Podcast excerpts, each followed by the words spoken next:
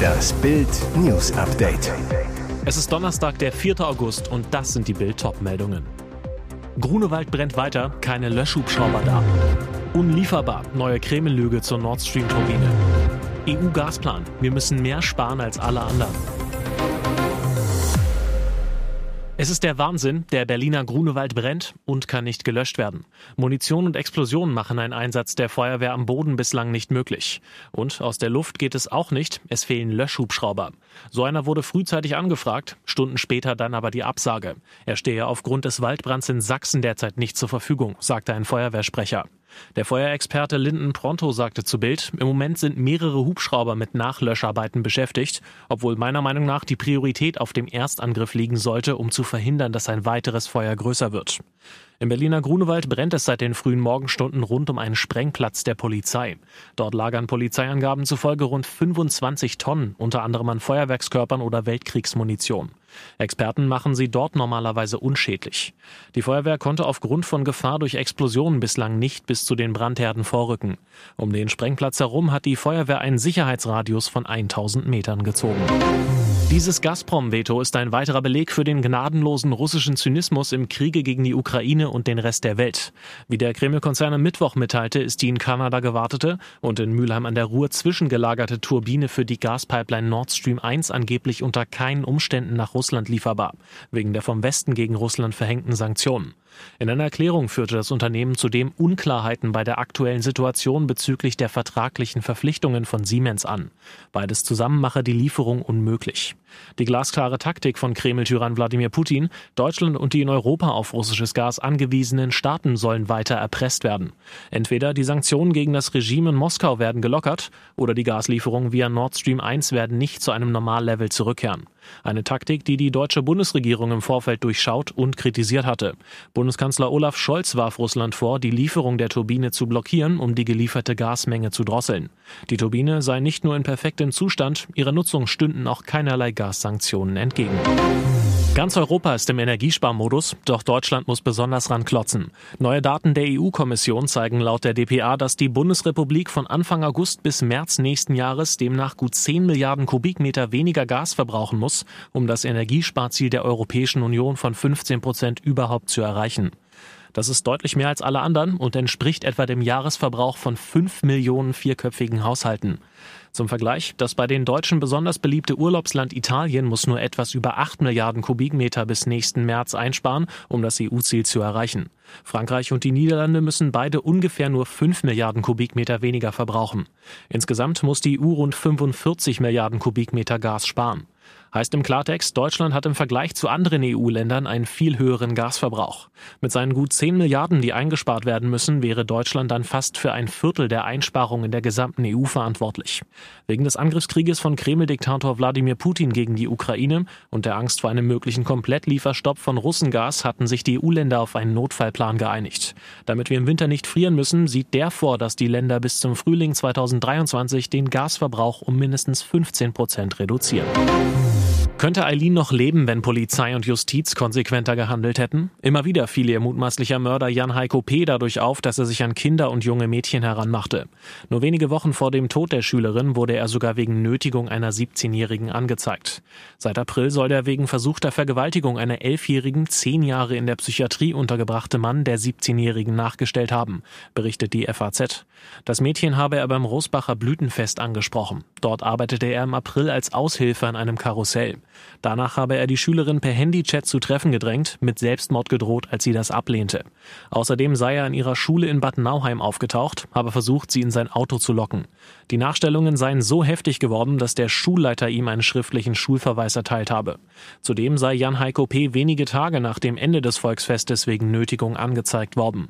Trotzdem habe es nur eine polizeiliche Gefährderansprache gegeben, denn Jan Heiko P. stand seit Anfang 2022 nicht mehr unter Führungsaufsicht.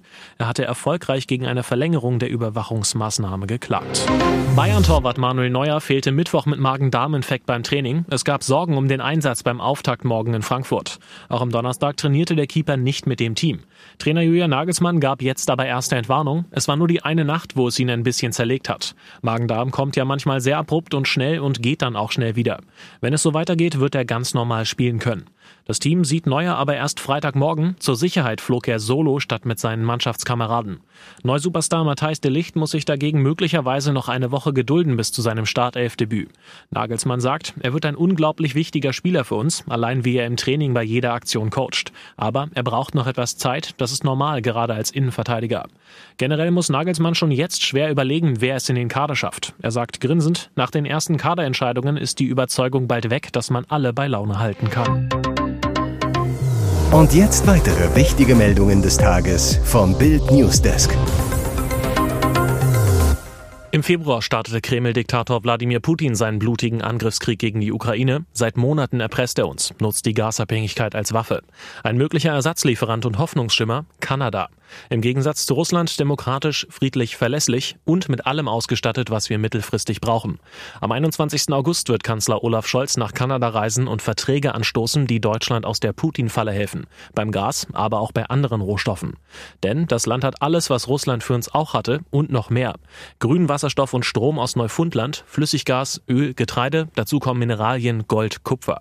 Noch sind wir auch beim Import anderer Rohstoffe auf Russland angewiesen. Ein Beispiel, im Jahr 2019 stammten laut IW 40 Prozent der Nickelimporte aus Russland. Ein Teil könnte künftig aus Kanada gedeckt werden. Wie schnell könnte Kanada also unsere Russland-Importe ersetzen? Malte Küper, Energieexperte vom Institut der deutschen Wirtschaft. Im kommenden Winter würden wir von einem möglichen Gasdeal mit Kanada voraussichtlich noch kaum etwas spüren. Eine Partnerschaft würde sich erst in einigen Jahren auszahlen, sagt er. Ein möglicher Gasdeal mit Kanada verhindert also keinen Biberwinter, sei langfristig aber sinnvoll. Das wäre eine prominente Verstärkung für den FC Schalke 04. Wie Transferexperte Fabrizio Romano zuerst berichtete, stehen die Königsblauen kurz vor der Verpflichtung von Stürmer Jordan Larsson. Bild weiß, der Schwede wird bereits diesen Nachmittag in Gelsenkirchen zum Medizincheck erwartet. Larsson stand zuletzt bei Russenklub Spartak Moskau unter Vertrag und spielte die letzten beiden Monate der vergangenen Saison auf Leihbasis für AIK Solna in seiner Heimat. Zum Juli hatte er seinen Kontrakt in Moskau aufgelöst. Larsson wechselt deshalb ablösefrei zum Ruhrpott-Club. Mit dem Transfer holt Sportdirektor Rufen Schröder den erwünschten Stürmer, der neben dem aktuell angeschlagenen Simon Terodde und dem derzeit formschwachen Sebastian Polter für die Knappen knipsen soll. Das Toreschießen liegt ihm allemal in den Genen. Sein Vater ist Henrik Larsson, der für Schottenclub Celtic Glasgow von 1997 bis 2004 139 Pflichtspieltore machte und 2006 mit Barcelona die Champions League gewann. Ihr hört das Bild News Update mit weiteren Meldungen des Tages. Spricht man so mit einem Kreml-Kumpel? Ex-Kanzler Gerhard Schröder macht Kreml-Propaganda und der Stern hilft dabei, die Botschaft zu verbreiten, kritisiert Außenpolitik-Analyst Ulrich Speck. Waren die Interviewfragen zu harmlos? Über die Gasversorgung in Schröders Büro scherzten die Journalisten. Wir gingen davon aus, sie hätten eine Standleitung. Über den Krieg fragen sie. Russland hat die Ukraine überfallen, oder? Der Altkanzler, der Kreml-Despot Putin noch immer seinen Freund nennt, soll seiner Heimat Ratschläge geben. Was könnte die Bundesregierung machen, um die derzeitige Notlage abzuwenden? Stern-Chefredakteur Gregor Peter Schmitz ging laut eigener Aussage mit der Kernfrage in das Interview, was treibt den Mann? Fragen zu Schröders persönlicher Verantwortung für den Krieg, Fehlanzeige. Immerhin, in einer Frage wird er mit russischen Kriegsverbrechen konfrontiert. Dazu die Frage, warum distanzieren Sie sich nicht klarer von Ihrem Freund Putin? Auf Bildanfrage weist ein RTL-Sprecher den Vorwurf zurück, dass nicht kritisch gefragt wurde. Im Russen-TV sorgte das Interview für Jubel. Schröder hat Scholz vernichtet und erniedrigt. Hier ist das Bild News Update. Und das ist heute auch noch hörenswert. Panzer, Schießübungen und Kampfjets wegen Pelosis Taiwan-Besuch zieht China-Diktator Xi die Welt in einen neuen Krieg. Die Taiwan-Visite der US-Politikerin Nancy Pelosi hat Pekings Regime derart erzürnt, dass es sein Militär aufmarschieren ließ. Jetzt ist die unerschrockene Demokratin wieder weg. Aber geblieben ist die Angst vor einem neuen Krieg. Fakt ist, die chinesische Diktatur, die sich Taiwan gern einverleiben würde, beließ es nicht bei Drohungen. Ihr Militärmanöver rund um Taiwan kommt einer See- und Luftblockade gleich. Will Präsident Xi etwa Kreml-Despot Wladimir Putin nacheifern und sich die blühende Demokratie, wie Taiwan von Pelosi genannt wird, gewaltsam einverleiben, so wie der es mit seinem Angriff auf die Ukraine versucht? Unionsfraktionsvize Johann Wadefuhl sieht im Militäraufmarsch der Chinesen auch ein Zeichen der Schwäche. Präsident Xi will sich im Herbst gegen alle bisherigen Regeln der KP China erneut zum Vorsitzenden wählen lassen. Da es im Machtapparat Zweifel gibt, muss er Härte demonstrieren. Nur Stunden nachdem Pelosi Taiwan verlassen hatte, ließ China 27 Kampfjets in die taiwanische Luftverteidigungszone eindringen. Und für Mittwoch bis Sonntag kündigte Chinas Regierung Militärübungen rund um Taiwan an, bei denen sogar scharf geschossen werden soll. Weitere spannende Nachrichten, Interviews, Live-Schalten und Hintergründe hört ihr mit Bild TV Audio. Unser Fernsehsignal gibt es als Stream zum Hören über TuneIn und die TuneIn-App auf mehr als 200 Plattformen, Smart Speakern und vernetzten Geräten.